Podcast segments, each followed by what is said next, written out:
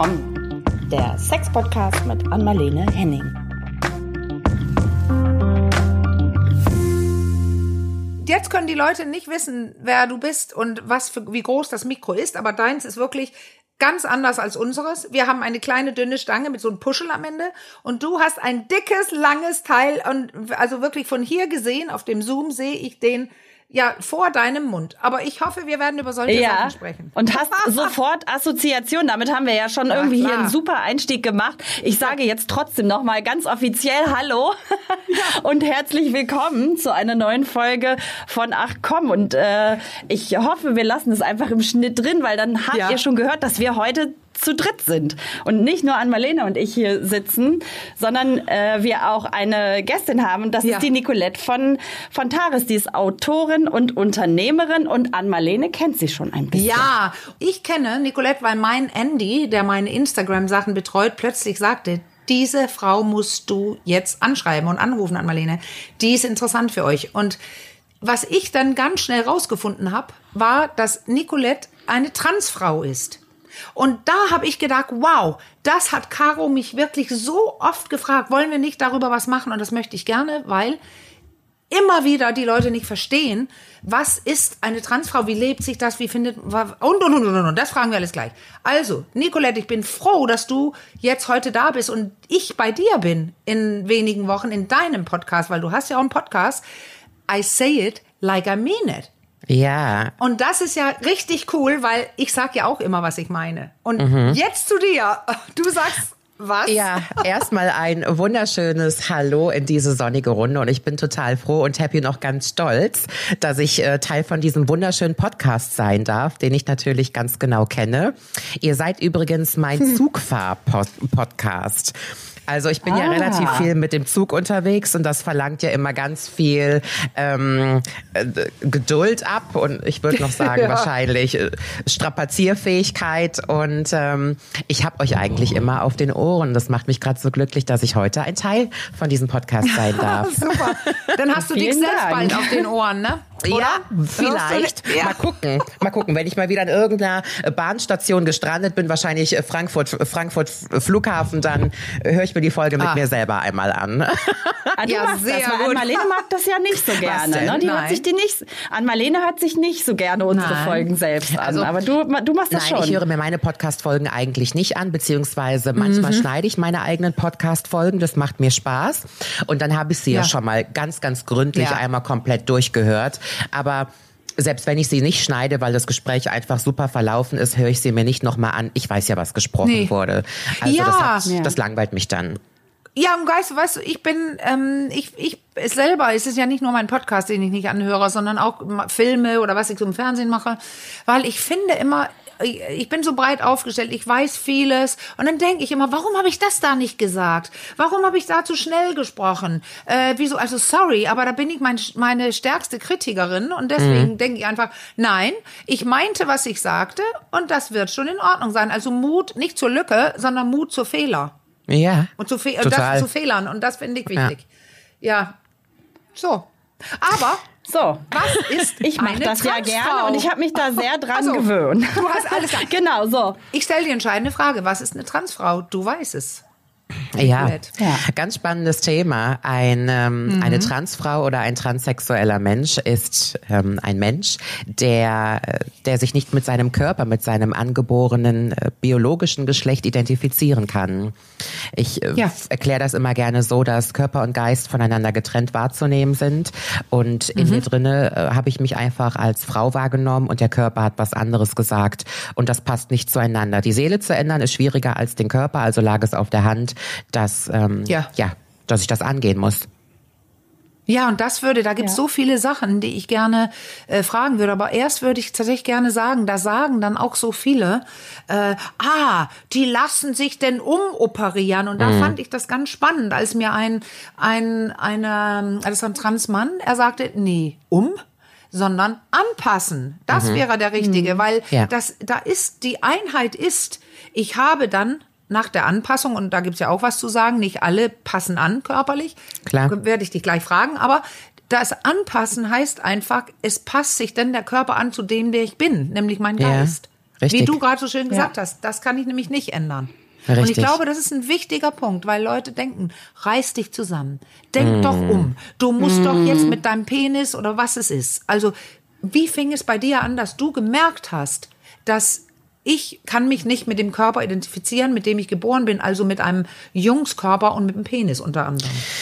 Weißt du, ich ähm, behaupte immer, dass ganz kleine Kinder vielleicht gar nicht wissen, ob sie Junge oder Mädchen sind, zumal spielt ja. es gar keine Rolle. Also ein drei, ja. vier, fünfjähriges Kind interessiert sich nicht dafür, ob es jetzt Junge oder genau. Mädchen genau. sind. Die Frage ist ja auch immer, es gibt einmal die biologische Wahrnehmung von Mann und Frau und dann die gesellschaftliche. Und schwierig ja. ist es ja auch erst dann geworden oder wird es meistens schwierig, wenn dann der, der erwachsene Mensch dahergelaufen kommt und sagt, du darfst jetzt hier nicht mit Puppen spielen und du musst jetzt das tun, weil du bist ein Junge oder du musst das mhm. tun, weil du bist ein mhm. Mädchen. Und das ist das erste ja. Mal nicht nur, dass man in seinem kompletten Dasein kritisiert wird und das schon als Kind, mhm. das hat ja sehr früh stattgefunden sondern ja. das sind natürlich auch die Momente, in denen man selber ganz schnell merkt, hier ist irgendwas nicht in Ordnung bei mir, hier stimmt was nicht. Und systematisch wird eigentlich dann von außen dafür gesorgt, dass die meisten Transmenschen mit einer, neben ihrer Geschlechtsdysphorie, also ihrer absoluten Ablehnung des körperlichen Geschlechts, das ist ja schon schrecklich an für sich, auch mit einem gesellschaftlichen Stigmata, Ablehnung, Verurteilung ja. aufwachsen, die natürlich dafür sorgt, dass du mit jeder Zelle in deinem Körper hinterher ähm, ähm, dich selber ablehnst, gar nicht weißt, wer du bist. Und dieses Gesamtpaket ja. sorgt für einen, einen ganz großen Problemfaktor im Leben. Und jetzt, ich werde jetzt 35 in zwei Monaten und würde behaupten, ich bin eine Frau, die mit beiden Beinen im Saft steht. Jetzt kann ich anfangen, mit viel, mit viel Therapie diese unendlichen Traumata aufzuarbeiten, mit denen ich ja. ganz stark beschäftigt bin. Also das Körperliche zu ändern und das Äußere der, der Gesellschaft gesellschaftlich anzupassen, ist das eine. Aber dann daran zu arbeiten, was innen drinnen los ist, das ist, glaube ja. ich, etwas, das wird mich ein Leben lang begleiten alle Skripte, die wir im Kopf haben, wie, welcher Mensch bin ich, aber auch sexuelle Skripte und sowas, ja tatsächlich sehr früh angelegt äh, werden und sich entwickeln, ob das Kind es nun von drei bis fünf gar nicht weiß. Äh, die Eltern haben es schon bis dahin schon als Mädchen oder Junge behandelt. Mhm. Da gibt es ja tolle Studien zu, die zeigen, dass wenn man in einen Raum mhm. kommt und Babys da sind, man sofort das Geschlecht festlegt, innerlich, mhm. mhm. und die entsprechend alle behandeln nach den Klischees und den beiden Schubläden. Und das heißt, wenn das, wenn so jemand wie du, wenn in dem Moment, wo jemand beginnt zu merken, ich, das passt nicht, da ist schon so viel im Skript angelegt und das sind alles sensible Dinge und deswegen kein Wunder, wenn du sagst, ich brauche eine Reife, bis zu meinem jetzigen Alter, bevor ich mhm. da noch mehr rangehen kann, obwohl du doch ja schon länger lebst. Also du hast doch längst schon gehandelt. Mhm. Klar. Oder? Ja. Wann? Klar. Wann würdest du sagen, und was hast du gemacht? Ich habe das definitiv schon im Kindergartenalter, so mit vier, fünf gemerkt, weil ich ganz ähnliche Interessen hatte wie ähm, die, die, die weiblich gelesenen Kinder um mich herum. Ich fand mhm. im Vater-Mutter-Kind-Spiel immer die Rolle der Mutter oder der Tochter viel interessanter. Also ich habe zum einen gemerkt, dass ich die Mädchensachen für mich entdeckt habe, aber noch viel mehr, dass diese klischeehaften Jungenspiele oder das, was die Jungs da oft getan haben, die komplette Erscheinung von Jungs, dieses Grobe, dieses Aggressive, dieses Raufbolzige, dass ich das immer total abgelehnt habe. Ich fand immer schon den Matsch und den Dreck ganz schlimm. Ich hatte nie Bock, Fußball zu spielen, auf den Baum zu klettern. Ich werde mich, ich erinnere mich noch sehr gut daran, mein Bruder hat eine Zeit lang, der ist zwei, drei Jahre älter als ich, gerne Fußball gespielt und meine Eltern haben es dann mal probiert und mich auch für ein Probetraining angemeldet. Und ich werde diesen mhm. Moment nicht vergessen, lass mich mal vier Jahre alt sein. Und ich erinnere mich an meistens die traurigen Geschehnisse in meiner Kindheit genauer als an die schönen. Ich war in dieser Turnhalle und musste dann wie die ganzen anderen Jungs diesem Ball hinterherlaufen. Und es hat sich so fremd für mich angefühlt, wie eine Prostituierte, die in die Kirche geht. Genauso hat es sich für mich angefühlt. Also es war mit jeder, es war absolut nicht mein Naturell. Dann äh, es gibt so verschiedene Ereignisse, wo man natürlich probiert hat, irgendwie mich in diese jungen Ecke reinzuschieben. Das äh, war ganz, ganz schlimm. Und das sind so die ersten Anzeichen dafür gewesen, dass ich gemerkt habe, hier ist irgendwas nicht in Ordnung. Und das fällt einem dann in der Grundschule nicht unbedingt so auf. Aber dann bist du irgendwann auf der weiterführenden Schule und dann stehst du kurz vor der Pubertät und dann geht, dann geht der Karneval los. Dann hast du, dann ist aber die, die Kacke am Dampfen. Ja, das kann ich mir wirklich gut vorstellen, weil ich dachte gerade so, als wir noch über dieses äh, frühe Alter mhm. gesprochen haben, das kenne ich so von kleinen Kindern ja. Also die haben ja eine große Neugierde sowieso, ne? egal wie sie ausgerichtet sind am anderen Geschlecht. Mhm. Also die kleinen Jungs, die super gerne mal so ein Prinzessinnenkleid anziehen oder mein Sohn hat zum Beispiel immer voll gerne rosa Puschen und eine rosa Brille mhm. und so getragen oder die Mädchen, die dann nicht so dem gängigen so und ich glaube, wo es dann so richtig deutlich wird, das vermute ich auch, ist dann, wenn es auf die ja. auf die Pubertät zugeht. Ne? Da wird es dann. Ja, ich kann dir sagen, auch wenn man bei kleineren Kindern das vielleicht ähm, mehr toleriert, ich wusste aber immer schon, dass bestimmte Dinge nicht in Ordnung sind. Mhm. Also ich glaube, das ja. kommt auch extrem darauf an, in welcher Zeit oder in welchem Umfeld man groß wird. Ich bin in den ja. 80ern geboren und Anfang der 90er mhm. war ich halt Kind. Und ich habe zum Beispiel, ich hätte mir niemals pinke Sachen ausgesucht. Ich hätte niemals ein pinkes T-Shirt angezogen, sondern habe immer das Orangene gewählt, weil Orange dem Pink ah, relativ ähnlich beides ist. Beides geht. Ich ja, hatte immer eine okay. ganz große mhm. Leidenschaft für Ariel, die Meerjungfrau, weil ich ganz früh schon Ach. gemerkt habe, Ariel oder diese ganzen Meerjungfrauen, Meerjungmänner haben gar kein Geschlecht. Die haben keine Beine und zwischen ja. den Beinen ist ja. kein Geschlechtsorgan. Wow, also das war so rückwirkend zu betrachten. Das ist Wahnsinn, was da in so einem Kopf von so einem kleinen Kleinkind schon vorgeht. Und ich wusste auch von vornherein, dass es viele Dinge gibt, die sich für einen Jungen nicht gehören, die sich nicht schicken. Und deswegen habe ich die auch ja. für mich behalten. Und als ich dann in die Pubertät gekommen bin, bevor ich selber gemerkt habe, dass ich anders bin, haben mir das die anderen Kinder auf dem Schulhof deutlich gemacht. Also da musste ich selber gar nicht ähm, irgendwie anfangen nachzudenken. Ich bin ganz, ganz, weißt, ganz übel. Also jetzt fällt mir gerade auf, weil du auch so wie du gefragt hast, Caro, es gibt ja sowas in der Entwicklung von Kindern, so eine nicht geschlechtliche Phase. Dann mhm. beginnen ja, sie genau. damit zu spielen. Und das ist ganz normal. Hast du auch gesagt, Caro, die, dein Sohn, hm, hm, hm. ja, da macht man so Dinge äh, und teste das aus. Und dann kommt man zurück zu dem eigenen Geschlecht. Und all die Eltern wissen genau, ja, der Junge, der spielt gerade äh, mit seinem Pink und so. Aber das Interessante ist, Nicolette, dass du sagst, nee, da wusstest du schon, damit mhm. solltest du nicht so viel spielen. Ja, traurig. Also, ja, ja, das finde ich allerdings. Traurig ja. ist das. Aber wahrscheinlich auch gespiegelt durch das Umfeld, ja, oder? Extrem. Kam das so aus dir wirklich ja, na, heraus? Also, das kann ich mir schwer vorstellen. Ich glaube, äh, also, ähm, ich habe einen griechischen Vater mhm. den ich erst mit meinem 15., 16. Lebensjahr richtig wahrgenommen habe. Mein Vater war nicht sehr involviert in Kindererziehung und hat sich da immer sehr rausgehalten. Was ich im Nachgang sehr schade finde, weil obwohl mein Vater Südländer ist, ist mein Vater ein ganz verständnisvoller, toller, gebildeter, sehr emotionaler Mann. Äh, mit dem ich über alles sprechen kann heute. Ich kann mit meinem Vater über Liebeskummer sprechen. Ich bin in einem Umfeld ähm, groß geworden, in dem ein erwachsener Mann über Gefühle gesprochen hat und sogar geweint hat. Das ist oh, für wow. meine, für die Art und Weise, wie ich Beziehungen heute führe, sehr, sehr wichtig. Und mhm. meine Mutter, die war teilweise sehr überfordert möchte ich vorsichtig behaupten, mit uns Kindern. Und äh, ich glaube auch, dass vor 30, 35 Jahren die Uhren noch anders getickt haben wie heute. Da ja. gab es dieses Thema gar nicht. Da war alles fremd, nee. da war alles anders, da wurden viele Dinge abgelehnt. Und ich bin zum Beispiel mit einem Prinzip groß geworden. Ich durfte mit Barbies spielen. Das war in mhm. Ordnung. Mit der Rechtfertigung, es gibt ja auch Actionfiguren für Jungs. Die sind ja eigentlich nichts anderes als Barbies. Also das Ihr ja. müsst jetzt genau zuhören. Es ist wirklich eine Farce, genau. was ich da erzähle. Ich durfte aber mhm. keine Puppen haben, die ein Baby darstellen, also die Mutterrolle übernehmen. Und heute widerstrebt es mir nicht nur, weil ich es an für sich sehr traurig finde, warum durfte ich nicht eine Mutter darstellen, sondern man hat früh genug, natürlich damals auch schon stärker als heute, Jungs beigebracht, diese Kleinkindersache sind nichts für dich, das ist nichts für dich. Das ja. gehört Mädchen, ja. das gehört Müttern. Und ähm, ja, es gibt ganz viele Dinge, an die ich mich in meiner Kindheit erinnere, die mir wirklich, wo mir heute das Kotzen kommt, dass das so passiert ist. Und ich arbeite heute sehr daran. Und das ist die größte mhm. Last auf meinen Schultern. Meine Wut und Aggression, was mir in der ja. Kindheit angetan wurde, ähm, dass mich das nicht verbittern lässt. Und das ist für mich ein harter hm, Kampf, ja. den ich mit professioneller Therapie und ähm, Klinikaufenthalten da wirklich versuche zu bekämpfen, weil ich diesen Frust nicht haben möchte.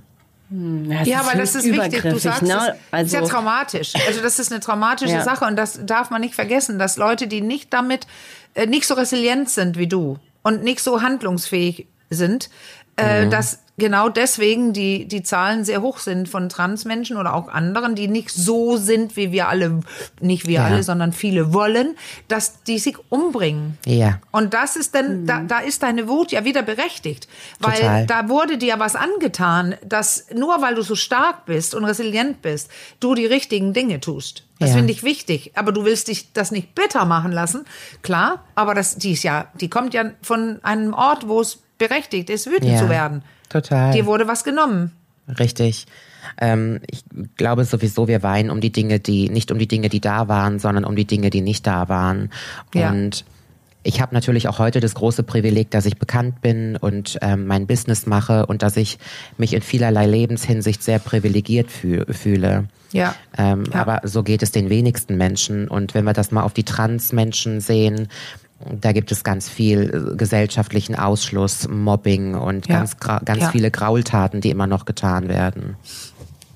Ich glaube, du wolltest gerade, als ich nochmal zurückgegangen bin in diese frühkindliche ja. Zeit, auch von, von deinen Mobbing-Erfahrungen auf dem Schulhof Ach ja. äh, berichten. Ne? Das habe ich so, ich habe schon gehört, dass du Mobbing sagen wolltest und dann sind wir nochmal den Schritt zurückgegangen. Mhm. Wie, wie war das denn so dann so rund um die Pubertät? Also was, was, was, was für Kommentare sind dir da so äh, begegnet. Ich erinnere mich zum Beispiel daran, dass ich irgendwann ähm, mit elf, zwölf Jahren eine gute Strategie entwickelt habe, die Schule zu überleben.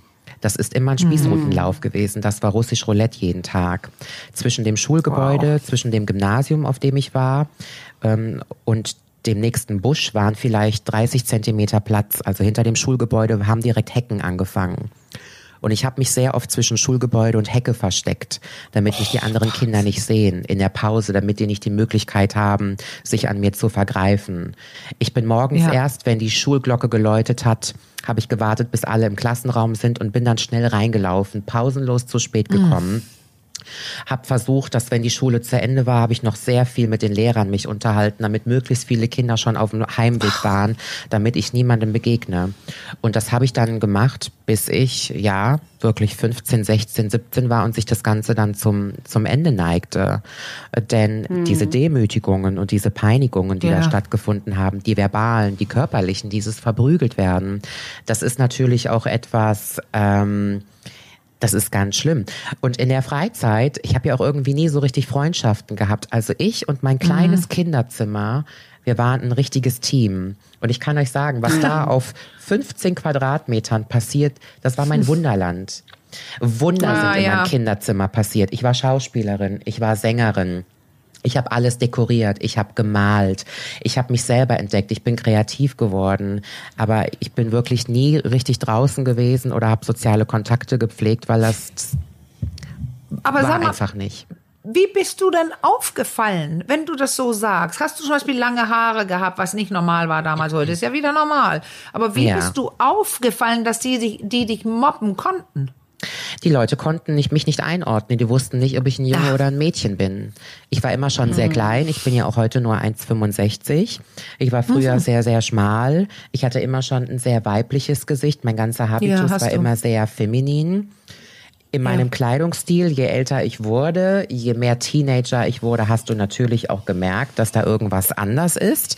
Also du konntest definitiv zuordnen, dass ich nicht der klassische Kerl bin auf dem Schulhof, und das reicht ja. ja, schon auf so einem Schulhof, dass die Leute mhm. dich, sich an dir vergehen. Ja, klar. Das klar. ist ja schon genug. Weißt du was, äh, Caro, ich muss noch eine Sache fragen, aber weil ich ja. sehe gerade, du hebst auch den Finger, du willst auch was fragen.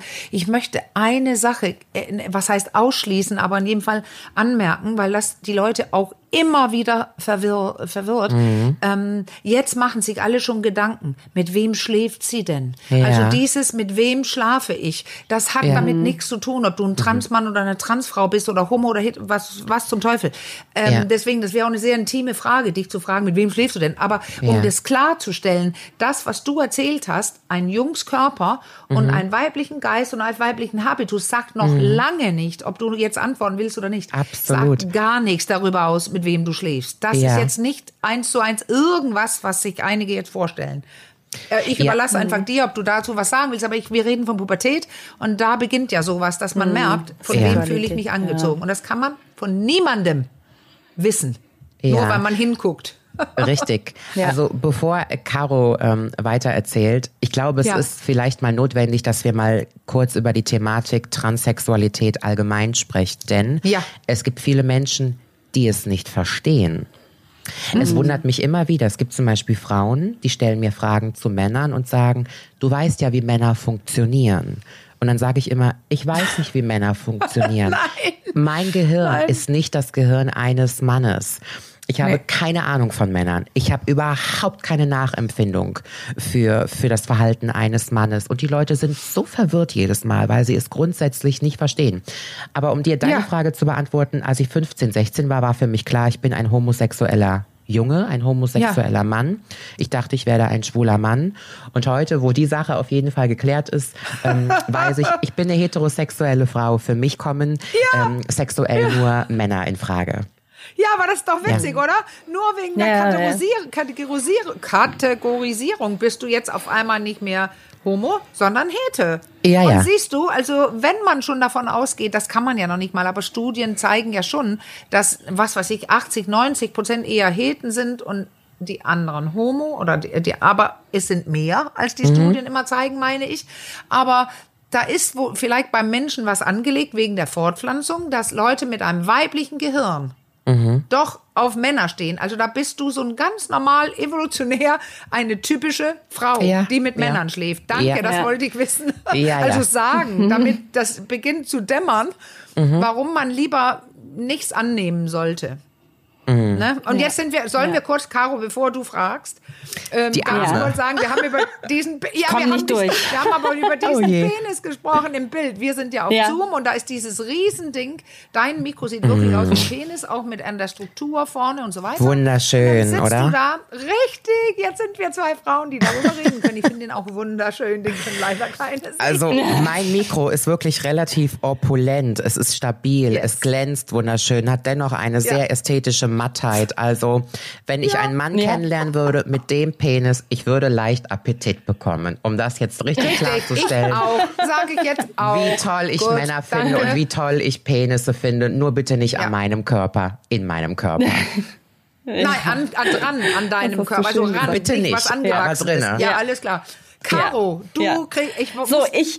So. Ja. Jetzt muss ich nochmal wieder einen Schlenker zurück machen, weil ich ja nicht durchgekommen bin. Ich wollte nochmal auf dieses Mobbing-Thema, mhm. weil ich glaube, das ist in dem Bereich ein riesengroßes Thema. Du hast ja auch die hohe Suizidalität angesprochen, Ann-Marlene. Mhm. Das klang für mich so, als du diese Situation auf dem Schulhof gerade geschildert hast, als wärst du dieser Situation so völlig ausgeliefert äh, gewesen. Gab es überhaupt keine Fürsprecher für dich oder jemanden, der dir da irgendwie zur Seite gestanden hat innerhalb der Lehrerschaft oder vielleicht auch unter der Schülerschaft? Also warst du da so komplett allein nee. mit dieser Thematik? Ähm, je älter ich geworden bin, gerade so in den letzten ein, zwei Schuljahren, wo dann alle so äh, ihre Pubertät langsam die schlimmste Zeit hinter sich lassen, habe ich da schon ganz tolle Verbündete ähm, gefunden.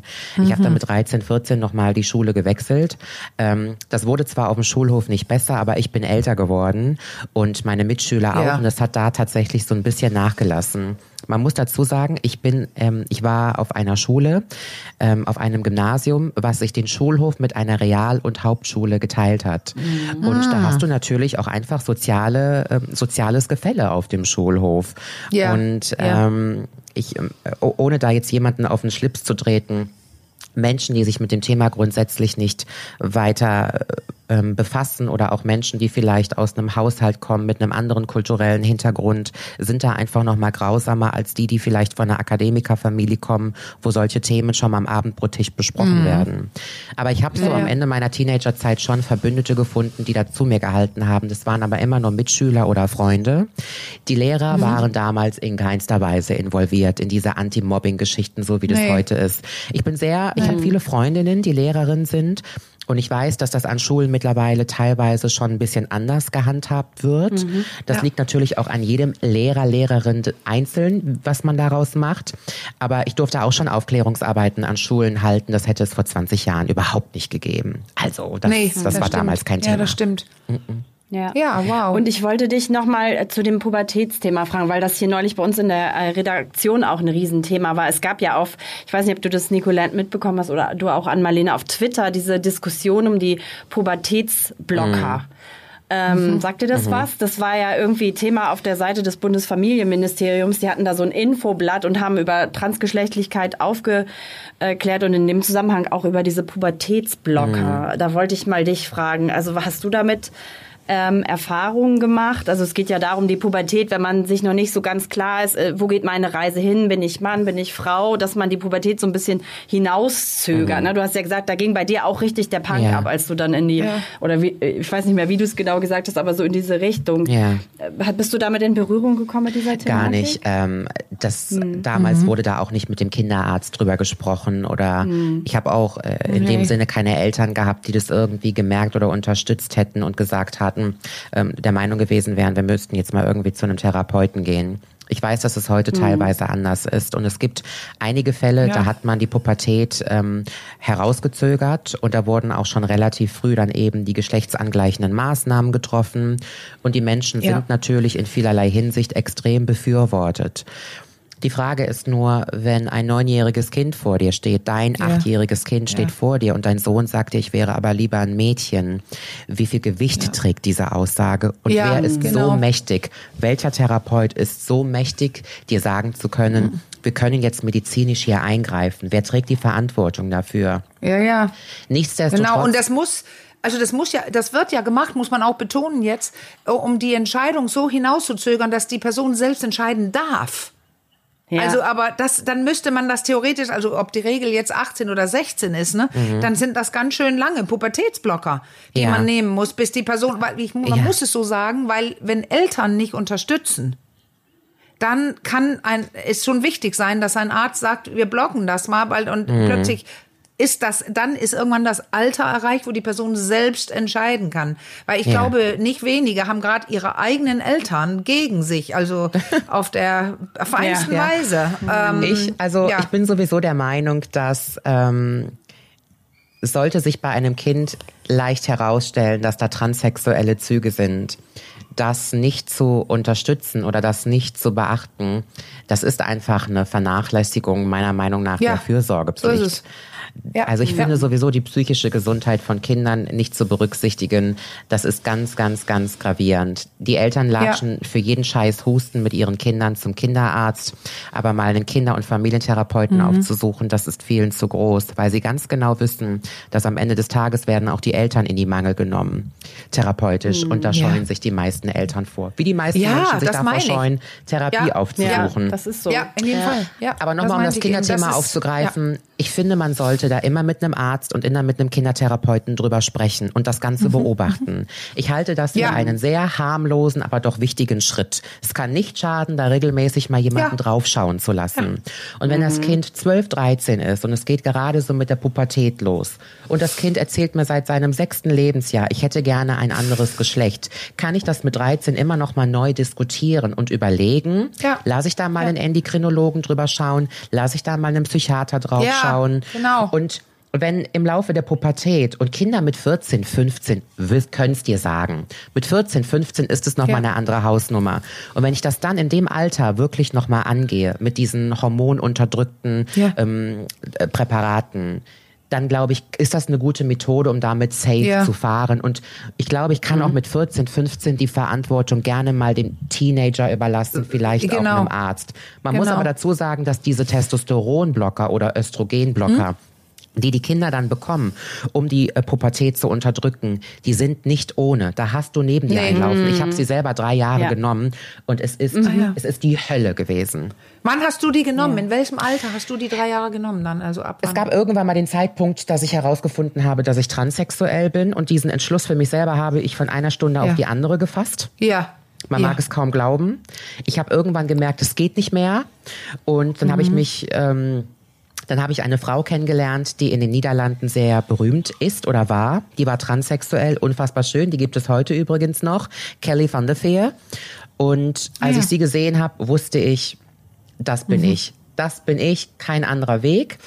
Und dann war es ganz interessant, dann hat mir das Universum irgendwie in die Karten gespielt. Ich habe dann einfach Therapieplatz Transsexualität gegoogelt Ach. mit 18, 19 habe einen Therapeuten angerufen in Köln. Ich habe damals noch in Köln gelebt und der hat gesagt, ich habe übernächste Woche einen Platz frei für Sie. Hm. Und dann wow. bin ich da hingefahren mit meinem kleinen Auto. Und dann saß der vor mir, ich hatte eine Therapiestunde und dann hat er am Ende der Therapiestunde zu mir gesagt, Frau Fontares, Sie müssen entschuldigen, sind Sie jetzt als Mann oder als Frau geboren? Ich erkenne das nicht. Nein, genau. Und ja. dann habe ich gesagt, ursprünglich ursprünglich mit einem männlichen ja. Geschlecht. Hat er gesagt, nee, nee, Sie sind eine Frau. Sie kriegen von mir eine Überweisung ja. zum Endokrinologen, Sie sind eine Frau. Und ja. ich habe aber eine Woche später beim Endokrinologen und habe dann angefangen, Östrogen und Testosteronblocker zu nehmen und habe die dann, bis ich sehr früh operiert wurde, mit 20 genommen, diese Testosteronblocker und konnte die dann absetzen. Und in der Zeit wow. war ich cra crazy as hell. Crazy haben mich die Tabletten ja, gemacht. die machen. Caro, ja. du sagst, du redest von Hormonen, wenn du von der Menopause sprichst. Was ja, es bei wechsel, dir macht, wechsel. nur wenn die fallen. und hier werden sie weggenommen. Also viel, ich viel, ne, viel stärker gedämpft. Das macht ja crazy. Ich will mir pur. nicht anmaßen zu sagen, ich kann mich da reinfühlen, aber so eine ganz diffuse äh, Ahnung äh, kommt mir da schon. Also, äh, es ist eine chemische Kastration. Hm. Ja, genau ja, das ist ja. es. es. Diese Testosteronblocker ja. sind eine chemische Kastration, das ist das eine. Und dann auch noch im Zusammenhang mit dem Östrogen, also dieses mhm. synthetische Hormon, was da in den Körper kommt, diese Mischung daraus, also das, das war wirklich, das war die Hölle also, für mich. Ganz ja. deutlich, man dämpft quasi das Männliche, das, äh, äh, das nimmt man raus und schießt gleich das Weibliche rein, damit du ja. die werden kannst, die du bist. Ich ja, will es nur manchmal schlicht auf den Punkt bringen, richtig. was das heißt. Man pusht deinen Körper rein äh, in die Frau, die du bist. Mhm. Also mit von außen, Hormonen von außen, weil du keine Eierstöcke hattest. Genau, du richtig. du hast die selbst nicht mhm. produziert, also deswegen genau. bekommst du die so. Und jetzt die Frage, weil du es gerade schon gesagt hast, da bis zur Operation. Also da gibt mhm. es ja mhm. die unterschiedlichsten Dinge, die äh, Transmann oder Transfrau, ob man den einen Busen wegnimmt oder ob man dafür sorgt, dass man einen bekommt oder den Penis weg. Da gibt es mhm. alle möglichen Varianten an Entscheidungen, wo Leute sagen, nein, ich traue mich nicht, die gravierende Dinge, weil ich Angst vor der OP habe, nicht weil ich nicht sicher bin, ob ich eine Frau oder ein Mann bin. Mhm. Aber dieses, das sind mhm. sehr schwierige Operationen zum Teil. Aber meine Frage an dich, du sagst, du bist jetzt um die 20 oder so und hast das wirklich jetzt in Angriff genommen. Mhm. Wie weit bist du gegangen an deinem Körper? Wie weit bist du gegangen? Ich habe angefangen, ähm, ich glaube, meine allererste Operation war im Gesicht. Ich habe im Gesicht eine Feminisierung ah. machen lassen. Meine Großmutter ist mhm. leider ein, zwei Jahre zuvor verstorben in Griechenland und ich hatte ein bisschen Geld äh, geerbt. Ah. Und habe das Geld dann genutzt und habe erstmal im Gesicht was angleichen lassen und habe dann bei meiner Hausbank einen kleinen Kredit aufgenommen. Ich erzähle extra dazu, wie ich es gemacht habe, weil diese ja. finanzielle Hürde ja. ist eine ganz, ganz krasse bei Transmenschen, Richtig vor allem jungen klar. Transmenschen. Wenn du ja. 18, 19 Jahre alt bist, hast du nicht 10.000 Euro auf der Bank liegen, um dir mal eben ein paar Brüste nee. zu finanzieren. Und habe dann einen kleinen Kredit bei meiner Bank aufgenommen, habe mir wenige Monate später meine ersten Brustimplantate setzen lassen Mhm. Und dann hatte ich zwei Vorstellungsgespräche bei Ärzten für geschlechtsangleichende Operationen. Heute rückblickend kann ich sagen, zwei Vorstellungsgespräche war viel zu wenig. Ich habe ja. mir Operateur A und Operateur B angeschaut. Und der zweite Operateur war nicht ganz so unsympathisch wie die erste Ärztin. Trotzdem scheiße. Und da hat, ich wollte es einfach hinter mich bringen. Ich habe mir gedacht, da kriege ich jetzt innerhalb der nächsten sieben Monate einen OP-Termin. Ich hatte ein psychologisches, psychiatrisches Gutachten. Die Krankenkasse hat sofort die Kosten übernommen. Also ich habe teilweise so viel Glück damals gehabt. Hm, und dann ja. habe ich den OP-Termin gehabt und dann hatte ich meine geschlechtsangleichende Operation. Also Brüste waren da, in meinem Gesicht war schon ein bisschen was gemacht. Und dann hatte ich die erste von hinterher sechs geschlechtsangleichenden OPs. Im, Im, Im, Genitalbereich auch, ja. oder? Also du hast deinen Penis entfernen lassen. Ja. Das war Oder um an, also man nutzt den ja, um das zu bauen, was genau. man dann braucht. Ne? Also für viele, die ja. sich das nicht ja. vorstellen können, äh, die Hoden, ja. die inneren Hoden werden entfernt, der Schwellkörper an für sich wird entfernt, die Haut von Hoden und von Penis wird weiterhin verwendet, es wird quasi mhm. ein Scheideneingang ähm, gebohrt, das wird verkleidet mit der Penishaut, aus der Teilen der Eichel wird eine Klitoris geformt, was außen an Haut übrig ist, macht hinterher die Schamlippen Und äh, heute funktioniert es übrigens auch nochmal ganz anders wie vor 15 Jahren. Die Medizin ist alle zehn Jahre so unfassbar Ja. fortgeschritten. Ja, ist wild. Ist wild. Ich hatte damals noch sieben Weißt Tage du- Mhm. Bettruhe, was die Hölle war, und heute sind es 24 Stunden. Das nur mal im Vergleich. Ja, und also jetzt ein, dazu ähm, auch wieder genetisch und so weiter. Das ist ja das Spannende. Da, da unterrichte ich ja manchmal drin äh, Genital, zum Beispiel das weibliche Genital, das war auch meine Masterarbeit. Das embryologisch gesehen, es ist auch das gleiche Gewebe. Es gibt Mhm. mehr Gemeinsamkeiten zwischen Penis und Klitoris, für die, die Ja. es nicht wissen, als Unterschiede. Und Ja. diese Ho das Hodengewebe ist das gleiche wie bei anderen Frauen, die genitalen Lippen, die äh, kleinen, größeren, äh, Ja. äußeren so. Und ähm, äh, also das heißt, äh, äh, es ist gar nicht so weit entfernt. Aber Mhm. du sagtest jetzt gerade Geburt, eine Öffnung Geburt. Du hast jetzt eine Mhm. Scheide, eine eine. Du hast jetzt eine Öffnung Ja. ähm, die man, genau, Und da- das würde, finde ich spannend, weil auch ich gehört habe von Psychotherapeuten, dass das zum Beispiel auch offen gehalten werden soll, dass es wieder quasi wie zugehen kann, wenn du nicht gerade Ja. immer Sex hast und so weiter. Wie kriegst du so, wird sowas gesagt? Bei der OP kriegst du eine, was musst du tun, damit es offen bleibt? wie bei allen Operationen, egal. Also ich möchte den Ärzten jetzt hier nicht ähm, irgendwas vorwerfen, weil die Medizin natürlich schon ganz toll ist. Aber Ja. Ich habe damals nicht genug Recherche betrieben. Es gab kein Social Media, es gab keinen richtigen Austausch, Aufklärungsvideos, so wie Nee. das heute ist. Heute schöpfen wir aus dem Vollen. Vor allen Dingen junge Menschen können so viele tolle Dinge im Internet sehen und lernen. Das war damals noch nicht so. Es war zwar in den Startlöchern, aber noch weit nicht so, wie es jetzt ist. Und Ja. ich wusste zum Beispiel nicht, was ähm, das für eine Tortur mit sich bringt. Und vor allen Dingen wusste ich nicht oder ich war mir nicht im Klaren darüber, dass das Ganze hinterher nicht eins zu eins so funktioniert wie eine biologische Nee. Vagina. Ja, Das genau. muss man einfach mal ehrlich sagen. Da sind viele Transmenschen sehr gehemmt, drüber zu sprechen. Und was ich absolut unterschätzt habe mit meinen jugendlichen 19, die ich damals war, ist, ähm, dass selbst wenn du eine Vagina hinterher hast, sind die eigentlichen Dysphorien und Differenzen und Selbstannahme noch lange nicht gelöst. Es bringt dich Nee. einen Zentimeter weiter, aber nicht den eigentlichen Meter, den du brauchst. Und das ist eine Arbeit. Da passt jetzt wunderbar die Frage, die mir schon jetzt die ganze Zeit auf den Lippen liegt. Also man nennt das Ganze ja, glaube ich, das ist so ein Transitionsprozess, ne? bis dann diese Geschlechtsangleichung tatsächlich abgeschlossen ist. Wird das in irgendeiner Form, also so wie du das alles äh, beschreibst, stelle ich mir das emotional auch unglaublich herausfordernd äh, vor. Wird das irgendwie begleitet oder strauchelt man da so völlig alleine durch? Also du hast zwar von psychologischen Gutachten und so gesprochen, aber ist das so ein Prozess? Du musst vorher auf jeden Also- Fall einige Therapiestunden ablegen. Das ist ganz wichtig, weil man Mhm. natürlich auch andere Krankheitsbilder ausschließen möchte. Du brauchst die Therapie und du brauchst die Gutachten, um die Kostenübernahme der Krankenkasse zu bekommen. Mhm. Yes. Ich weiß nicht, wie es heute ist. Damals war danach Psychotherapie keine Verpflichtung mehr. Und ich habe das damals auch nicht mehr in Anspruch genommen. Erst Jahre später ähm, habe ich wieder begonnen, Ja. zum, zum Psychologen zu gehen. Und ähm, das ist das ist damals nicht verpflichtend gewesen, nein. Und ich muss sagen, das war emotional ganz, ganz schlimm. Und das erkenne ich daran, dass ich das meiste aus diesem Prozess, diesem Krankenhalt, Krankenhausaufenthalt, ich war viele Monate im Krankenhaus, weil es Komplikationen gab. Ähm, und ich erinnere mich kaum noch daran. Das heißt, ich habe viel verdrängt. Und verdrängen ist bei mir immer ein Zeichen davon, dass es nicht gut Ja. war. Ich Ja, erinnere ja. mich noch, ich hatte damals sechs Tage, sieben Tage Bettruhe. Und zwar auf dem Rücken. Nicht hinsetzen, nicht auf die Seite. Und ich Ja. hatte irgendwann am ganzen Leib Schmerzen vom Liegen sechs Tage. Ich musste in die Bettpfanne machen, was super demütigend gewesen ist für mich Ja, ja. natürlich. Und dann kam der große Tag, ähm, an dem ich endlich aufstehen durfte. Und in der Vagina drinne ist ein Platzhalter gewesen. Das ist quasi Mhm. ein Schaumstoff, was das Ganze offen hält. Und das wird ja, an Ja. dem Tag gezogen. Und du hast unfassbar viele Stiche, unfassbar viele Nähte. Die Klitoris ist irgendwie mit über 30 Stichen befestigt und überall hast du Nähte.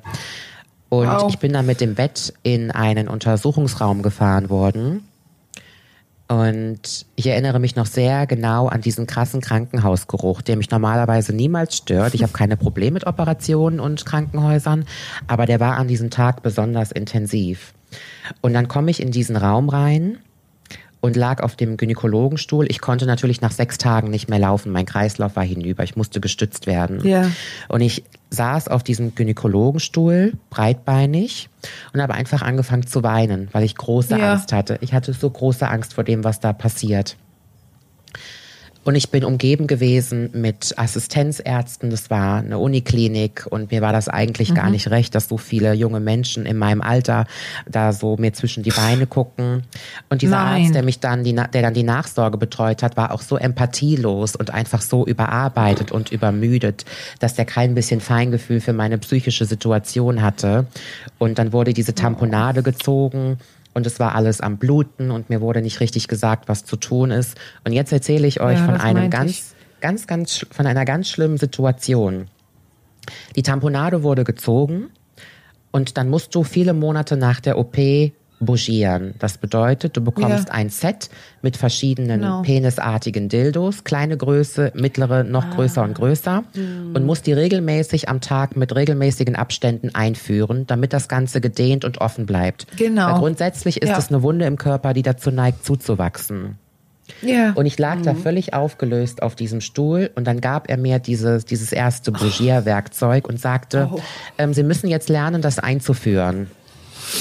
Und ich war am Heulen. Ich habe gesagt, ich kann das gerade nicht. Bitte geben Sie mir kurz eine Pause. Ich, ich kann es Ja. emotional gerade nicht. Mir ist es zu viel.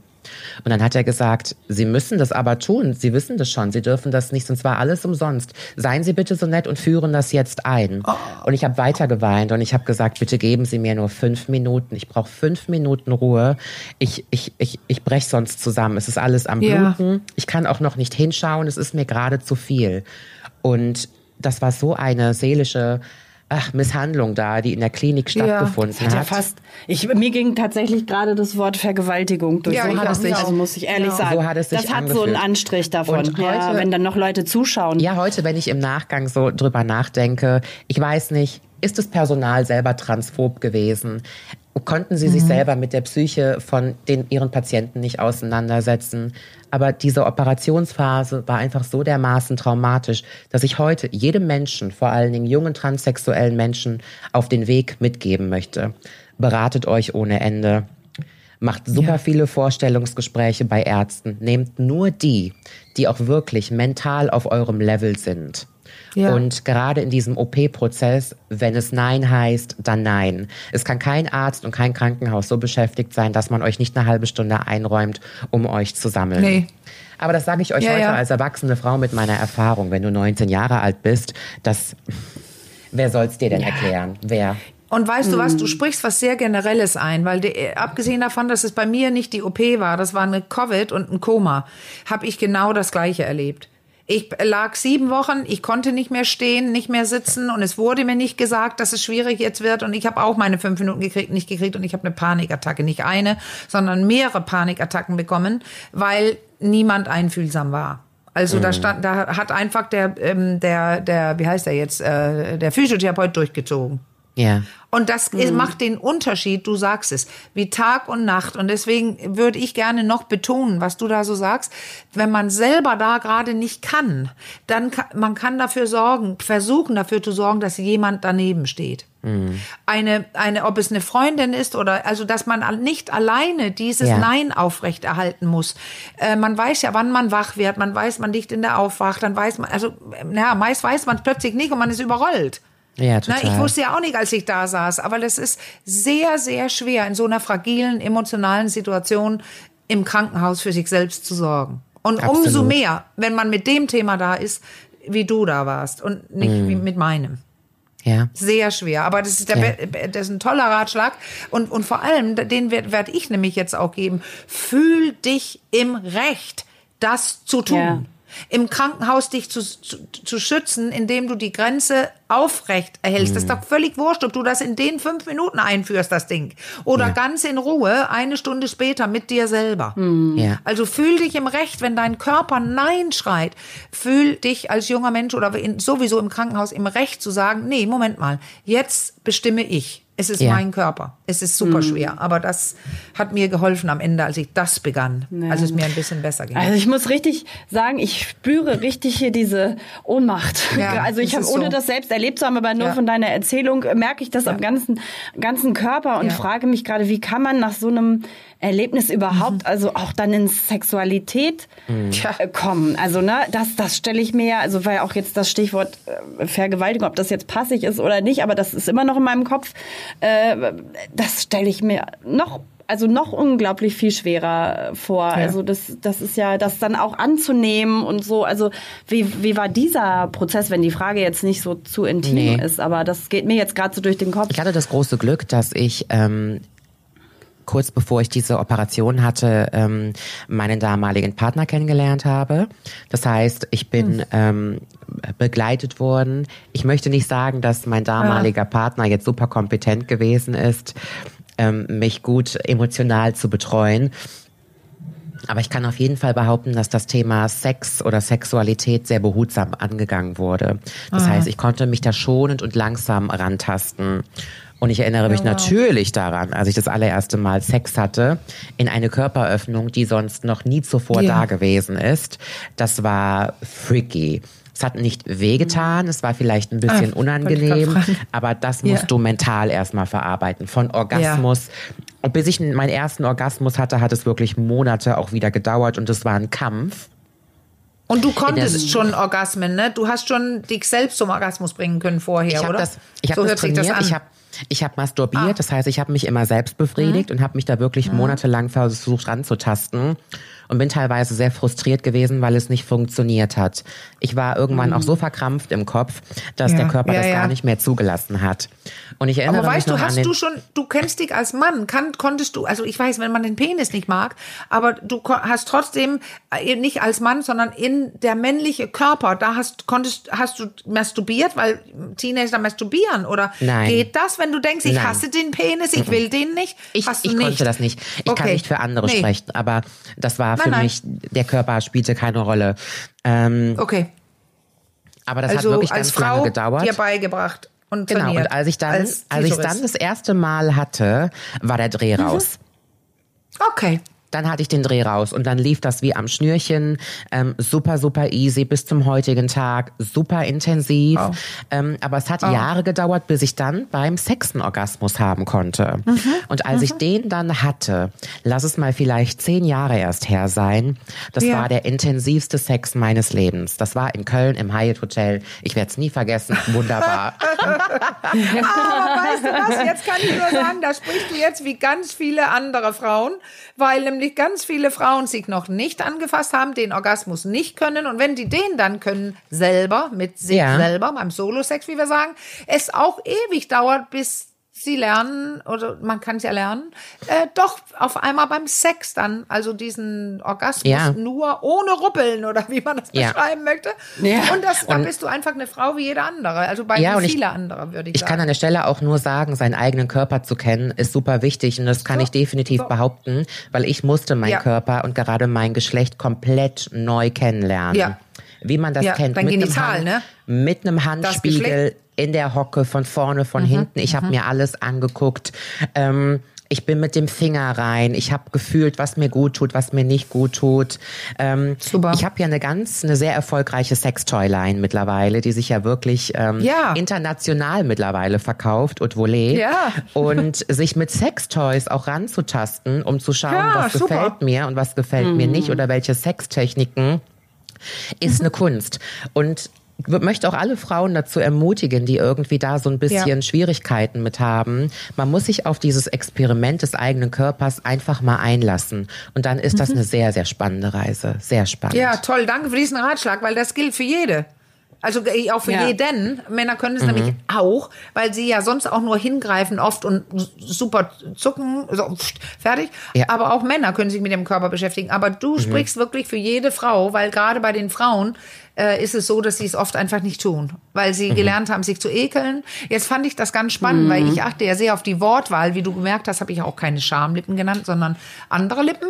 Und jetzt mhm. hast du gerade gesagt, ich musste mein Geschlecht kennenlernen. Und das finde ich spannend, weil man ja. in Deutschland Geschlecht sagt. Und da mhm. möchte ich tatsächlich widersprechen. Du musstest nämlich dein Genital kennenlernen, weil dein Geschlecht kanntest du schon lange. Das weißt stimmt. du, was ich meine? Das, ja, das weil du musstest nicht dein Geschlecht kennenlernen. Deine Frau mhm. kanntest du schon lange. Das möchte ich doch hier ja. betonen. Ja. Ja. Aber da möchte ich noch mal fragen, weil das hast du äh, vorhin gesagt, Nicolette, nach dieser OP, als dann, als du dann auch eine Vagina hattest, das hieß für dich noch lange nicht so, jetzt bin ich also ich weiß nicht, ob ich das mhm. richtig, also eine Frau, also du hast gesagt, es hat noch ganz lange mhm. gedauert, bis so dieses ganzheitliche oder weiß ich nicht, wie man das nah sagen soll, am besten Gefühl da ja. war. Ich bin jetzt so das Gesamtpaket. Also was war das nochmal für eine, für eine Phase? Das klingt auch hochspannend. Ich hatte erstmal einen Höhenflug nach der OP, nachdem ich dann herausgefunden mhm. habe, wie Sex funktioniert und wie ich einen Orgasmus haben kann, hatte ich erstmal einen Höhenflug ähm, habe mich dann von meinem damaligen Partner getrennt, hatte zum allerersten Mal meine eigene Wohnung, bin dann auch nach Rheinland-Pfalz gezogen, wo ich jetzt immer noch sehr, sehr glücklich lebe, wo mich keiner kannte, wo ich also eine völlig mhm. neue Identität aufbauen ja. konnte und habe mich dann oh. da erstmal gefühlt wie die Prinzessin vom Erdbeerfeld, ne? Und habe gedatet und habe Sex gehabt ohne Ende und habe gedacht, ich bin hier unwiderstehlich, keiner kann die Finger von mir lassen. Muss sagen, ja, ich bin damals was dran, oder? ja, ich bin damals super in Shape gewesen. So schlank war ich noch nie. Das soll jetzt nicht heißen, dass schlank schön ist, aber ich habe mich so wohl in meiner Haut gefühlt wow. und ähm, habe dann irgendwann die Sexualität für mich entdeckt und habe gedacht, das ist es jetzt. Du bist eine Frau, weil alle wollen sie mit dir schlafen. Ist zwar nicht schlimm, mhm. dass du mhm. nur objektiviert wirst. Das habe ich gar nicht so richtig wahrgenommen, aber jetzt läuft's doch. Und dann hat mich das irgendwann eingeholt. Ah. Es hat zwei, drei Jahre gedauert. Da bin ich, ähm, habe ich mich äh, wie Wonder Woman gefühlt und dann hatte ich eine Beziehung mit einem Menschen, der mir ganz krass den Spiegel vorgehalten hat. Und dann Ach. hat mich das eingeholt. Und dann hatte ich auch meinen allerersten Klinikaufenthalt und seitdem war auch nichts mehr wie Emotionalen vorher. Klinikaufenthalt. Ja, ja, ja, ja. Welchen Spiegel hat er dir denn vorgehalten? Ja. Ähm, ich habe mich tatsächlich, mich und meine Weiblichkeit über die Männer definiert. Das heißt, ja, je schöner okay. und je größer und je maskuliner der Mann wirkte und er hat sich mir angenommen und mit mir geschlafen, desto eher bin ich davon okay. ausgegangen, dass ich eine tolle ja. Frau sein muss. Ich habe mir immer wieder mhm. über Männer die Bestätigung geholt, ich okay. muss ja eine Frau sein. Ich habe ein ganz großes Bedürfnis daran gehabt, dass ich sehr, ich habe immer gedacht, wenn niemandem auffällt, dass ich transsexuell mhm. bin, dann ist das Aha. mein Ziel und ich habe das Ziel erreicht. Für mich war das eine Schande, mhm. dass Menschen wissen konnten, dass ich ja ursprünglich transgender okay. bin. Und dann mhm. hatte ich diese Beziehung und ich habe ganz schnell gemerkt, dass diesen Selbstwert, den ich mir immer von den schnellen mhm. Nummern eingeholt habe, mhm. dass ich den in dieser mittelfristigen Beziehung nicht bekomme. Ganz im Gegenteil, das war ein Mensch, der selber ganz wenig Selbstwert hatte der sehr erniedrigend gewesen ist. Und da habe ich dann super schnell gemerkt, hier stimmt was nicht. Und nach vier Jahren in dieser Beziehung nach denen sich dann rausgestellt hat, dass ich gar keinen Selbstwert habe, mir selber gegenüber gar keinen Selbstrespekt, war ich dann reif für eine Klinik und bin dann nach Wochen, Monaten aus dieser Klinik raus und da fing dann, da fing dann die eigentliche Arbeit an. Das richtig. Ja, okay. Ja. Und we weißt du was? Ich muss wieder reinwerfen äh, und äh, auch ohne, dass ich trans bin, ich genau das Gleiche getan habe da sind wir auch irgendwie zu ja. erzogen. Viele von uns gefalle dem mhm. Mann. Und ich habe wahnsinnig viel Sex gehabt und habe mich dadurch bestätigt, weil ich, ich war Model, sah gut aus und alle wollten. Und dann fühlte ich mich besser und ich habe genau den gleichen Verlauf wie du, ohne mhm. Klinik, aber ich habe auch einen anderen Hintergrund jetzt, aber aber äh, also nicht ich will das gar nicht werten, einfach das machen ganz ganz viele Frauen die von ihren Müttern und Omis und was weiß ich, oft unterschwellig gelernt äh, oder beigebracht bekommen haben. Hm. Der Penis ist wichtig, der Mann ist wichtig. Du machst das, dass er glücklich ist. Ich fand den Sex auch geil, aber ich habe gemerkt, das waren Punkte, ne? Im, so, also, wow, jetzt wollte mich wieder einer und darin sollte mein Wert gelegen haben. Da habe ich auch irgendwann entdeckt, oh nein. Das ist keiner. Hm. Da habe ich genau auch dran ja. arbeiten müssen. Also im Aber ja. ja. Ähm, Nicolette, hast du dann, also das wollte ich noch mal fragen, hast du dann dich als Mensch hinterfragt so, oder deine dann wieder auch die Weiblichkeit? Also ähm, die Aufräumarbeit hat bei mir als gesamter Mensch angefangen. Ich mhm. bin bis dahin, mhm. bis ich Mitte 20 war oder bis ich Ende 20 war, ist mir nie aufgefallen, wie viele Traumata eigentlich in mir stecken. Mhm. Dass ich nie ja. gelernt habe, was Selbstwert ist. Ich habe nicht gelernt, was Beziehung bedeutet, was Aufrichtigkeit bedeutet. Ähm, ich habe ich bin einfach nur überangepasst gewesen und ähm, somit auch co-abhängig bis zum geht nicht mehr und so kannst du mhm. ja keine Autonomie entwickeln. Mhm. Und das, was Ann Marlene gerade gesagt hat, mir ist es einfach ja. so wichtig und dafür werde ich meine Stimme immer benutzen. Dass, also ja. natürlich leben wir in einem Patriarchat. Wir leben in einer Welt, die von ja. Männern für Männer gemacht wurde. Nichtsdestotrotz, auch wenn dieser Fakt besteht, ähm, ist es mir einfach eine Herzensangelegenheit, dass Frauen realisieren, dass wenn sie sich selber toll finden, brauchen sie niemand anderen mehr, der ihnen das ja. ständig steckt. Und äh, dass Frauen genauso viel wert sind wie Männer und dass niemand über ihnen steht, ist mir auch einfach nochmal ganz, ganz wichtig zu betonen. Und ähm, ja dieser Grundgedanke, du bist als Frau ohne Mann nichts wert, der sich in vielerlei gesellschaftlicher Struktur immer noch widerspiegelt. Ja. Ich sag, ich, ich komme immer wieder auf dieses klassische Beispiel. Der Vater bringt seine Tochter zum Traualtar um sie hm. dem zukünftigen Ehemann zu übergeben.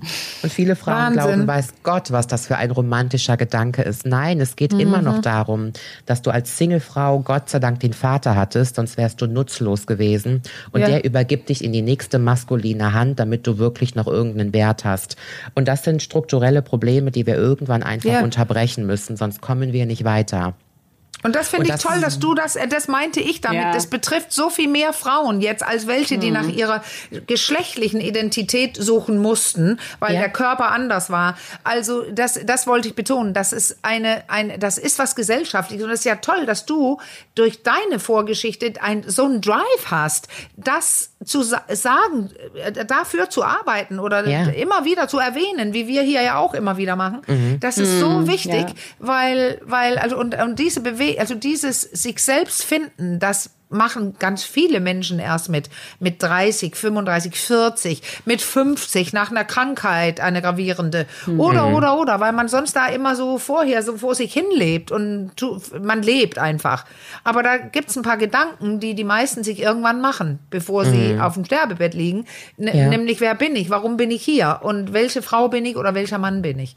Und das ja. wird super mhm. deutlich heute, auch in dem Gespräch äh, mit dir, finde ich was weißt das du, ich habe ja immer, ich habe ja immer mein Geschlecht hinterfragt. Ich habe sowieso Geschlechter immer hinterfragt. Was ist ein Mann, was ist eine mhm. Frau, wann ist man eine Frau, wann ja. ist man ein Mann? Und darüber hinaus sind mir einfach so viele Missstände auch klar geworden, wie viele Probleme wir einfach haben gesellschaftlich zwischen Mann und Frau. Und wir leben ja jetzt gerade auch in einer Zeit, wo es mal wieder deutlicher wird denn je, wie viel Unterdrückung das ja. dem Ganzen gegenüber noch auf der Welt herrscht. Ja. Und das macht mich traurig und das macht mich, ähm, ja. macht mich, das ja. finde ich sehr schade. Ja, ja. genau. Ja, immer wichtig, darüber zu sprechen. Ja. Mhm. Total. Wow. Also jetzt könnten wir ja stundenlang weiter mit dir reden. Aber ja. was sagt ihr? Ich rede ja auch stundenlang mit dir weiter, nämlich in deinem Podcast. ja, Nächste ja, Woche ja. Wir auf. Aber, da geht es aber um Sex. Ne? Ja. Ne? Aber mhm. ja, ich finde, das ist ein, ein rundum jetzt ein, man weiß jetzt ja. mehr, oder? Wir wissen jetzt mehr. Ja, absolut. Ich wollte dich fragen, Nicolette, wo stehst du und wo, was würdest du sagen, wo stehst du jetzt heute? Also wohin hat dich deine Reise bis jetzt ge geführt? Wie, wie weit bist du jetzt in dem Prozess? Ach, ich, ähm, ich genieße die sogenannte Schattenarbeit, die ich betreibe. Das heißt, ich habe gelernt, in der Scheiße zu wühlen. Ich habe gelernt, mich leider auch mit den nicht so schönen Seiten von mir auseinanderzusetzen. Mhm. Das, wovor die meisten Menschen Angst haben. Therapie ist für mich der absolute Schlüssel zu ganz vielem gewesen. Ähm, ich betreibe sehr viel Traumata-Arbeit, was sehr schmerzvoll ist, aber das tut mir unfassbar gut. Ja. Und ähm, würde behaupten, dass ich heute an einem Punkt bin, wo ich den Dreh für mich selber raus habe. Ich habe keine mhm. Angst mehr, mich mit mir selber auseinanderzusetzen, auch mhm. nicht mit den nicht so schönen Dingen. Und das hat mich so unglaublich weitergebracht. Unglaublich weiter. Ja. Es ist mir egal, wenn Menschen mit dem Finger auf mich zeigen und sagen, ähm, dass ich transsexuell bin. Es geht mir heute nicht mehr darum, das zu verstecken. Nee. Das ist ein nee. Fakt, den ich annehme. Und ich habe heute kein Problem mehr damit zu sagen, ich bin transsexuell das und das ist mir mhm. im Leben widerfahren. Und ja. ähm, habe vor allen Dingen auch gemerkt, dass auch neben den ganzen Schönheitsoperationen, ich habe ja meinen Körper geschindet bis zum geht nicht mehr gesundheitlich, ja, ja. dass es viel, viel, viel, viel mehr gibt und noch um viel mehr geht als nur um die Hülle. Und wenn man das Ja. einmal für sich entdeckt hat, das ist das Schönste. Das Schönste. Das finde ich toll. Wie du gerade sagst, ich habe es mir gemerkt. Du sagtest, ich habe den Dreh raus. Und das heißt, du weißt jetzt wie, aber das heißt nicht, du bist fertig.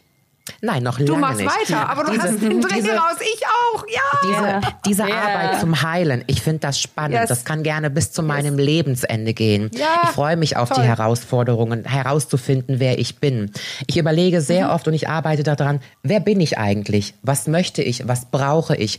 Welcher Kompass? Ich möchte meine, mein Potenzial entfalten. Und deswegen Ja. gelingen auch mir irgendwie alle Sachen so gut. Und das macht Ja. mir Spaß. Und das wünsche ich allen Menschen. Ja. Ja, und es macht in einer gut. gewissen Weise auch frei, ne? finde ich, wenn man so keine Angst Extrem. hat, sich selbst zu begegnen und immer so denkt, Caro, oh, da Caro, darf ich nicht was? hinschauen. Weißt du was? Ja. Sich, sich selber auch mal ein bisschen nicht mehr so wichtig zu nehmen und Genau. zu realisieren, ich bin ja eigentlich auf diesem Planeten nur ein Furz im Wind. Und ich, sich nicht so ernst zu nehmen und zu sagen, ich bin der Mensch und ich, ich, ich mache heute Ja. Fehler, ich mache in zehn Jahren Fehler und es ist vollkommen in Ordnung und es dreht sich darum, dass ich versuche, ein guter Mensch zu sein. Das entwertet so viel Kummer, den man sonst auf den Schultern hat Ja. und lässt Ja, sich locker stimmt. leicht durchs Leben gehen. Und du willst aber Ja. den Furz kennenlernen. Wie stark weht er und von welcher Seite? Ja, unbedingt. Was für ein wunderschönes Schlusswort. Ja. Ja, Nicolette, ganz, ganz herzlichen äh, Dank, dass du heute unsere Gästin warst. Ich fand das ein sehr ähm, aufschlussreiches und auch sehr, sehr berührendes äh, Ja. Gespräch. Das wird noch ein Genau. bisschen nachwirken, das merke ich schon bei mir. Ähm, ja. ich bin gespannt an Marlene dann auf deinen Auftritt Ja. äh, in, in Nicolettes Podcast. Den werde ich mir dann natürlich auch anhören. Und wir Und für bemerken heute- jetzt, wir- Ja. bevor du dich verabschiedest, wie immer, wir, wir, bemer- wir machen die Verlinkungen, dass ihr, ich weiß ja, du hast ja auch, Ja. Ein, ein Buch ist mir aufgefallen, aber ähm, ich weiß gar nicht, ob du mehrere Mhm. geschrieben hast, aber ähm, da, da, wenn man mehr wissen will, damit, ihr, ja, dann können die Leute ja rüberhuschen und Kommt gucken, das was alles sie, in die Was sie finden über dich. Weil ich, finde, freue mich sehr. Dass, ja, das ist toll, weil du Ja. ja. wie du gerade gesagt hast, offen bist und du erklärst die Dinge und du sprichst es aus. Was wir alle Ja. wissen wollen, wenn es um irgendwas geht, wo wir uns nicht auskennen, dann ist es schwer, Antworten zu bekommen. Und du gibst welche, weil du ehrlich Ja. bist. Du gibst Antworten zu dir. Und ähm, das ist ja schon das, äh, äh, sehr hilfreich dann. Auch wenn andere anders sind, aber du bist offen. Also du sagst. I say it like I mean it. It. Absolut. Yes. Ich danke euch. So, und bevor ich äh, gleich noch mal ganz für ein ganz kurzes Schlusswort an dich übergebe, Ja. würde ich einmal schnell mein kleines Ja. Sprüchlein aufsagen, wie zu jedem Podcastende hin. Wenn ihr Fragen zu diesem Thema habt oder zu anderen, dann schreibt uns an achcom.rnd.de oder über unseren Insta-Account achcompodcast. Und ja, Nicolette, dir gebührt das letzte Wort hier heute. Es war mir eine große Ehre, dass ich heute Teil von dieser ähm, wunderschönen Geschichte sein durfte. Es hat mir sehr viel Spaß gemacht. Und vielleicht hat ja auch irgendjemand zugehört, dem ich jetzt ein kleines Teelicht am Ende des Tunnels sein darf. Und Yes. das macht mich ganz arg stolz und freut mich sehr. Also vielen Dank, ihr Süßen, dass ich hier sein durfte. Das bedeutet ja, mir vielen sehr lieben viel. Dank an dich. Ja. Die also, coolste Frauenrunde heute. ever. Gell? Ja, absolut, absolut. Ja. Finde ich auch. Also, Bis dahin. ihr Lieben, damit sagen wir Tschüss für heute. Bis ganz bald. Wir hören ciao, uns. ciao.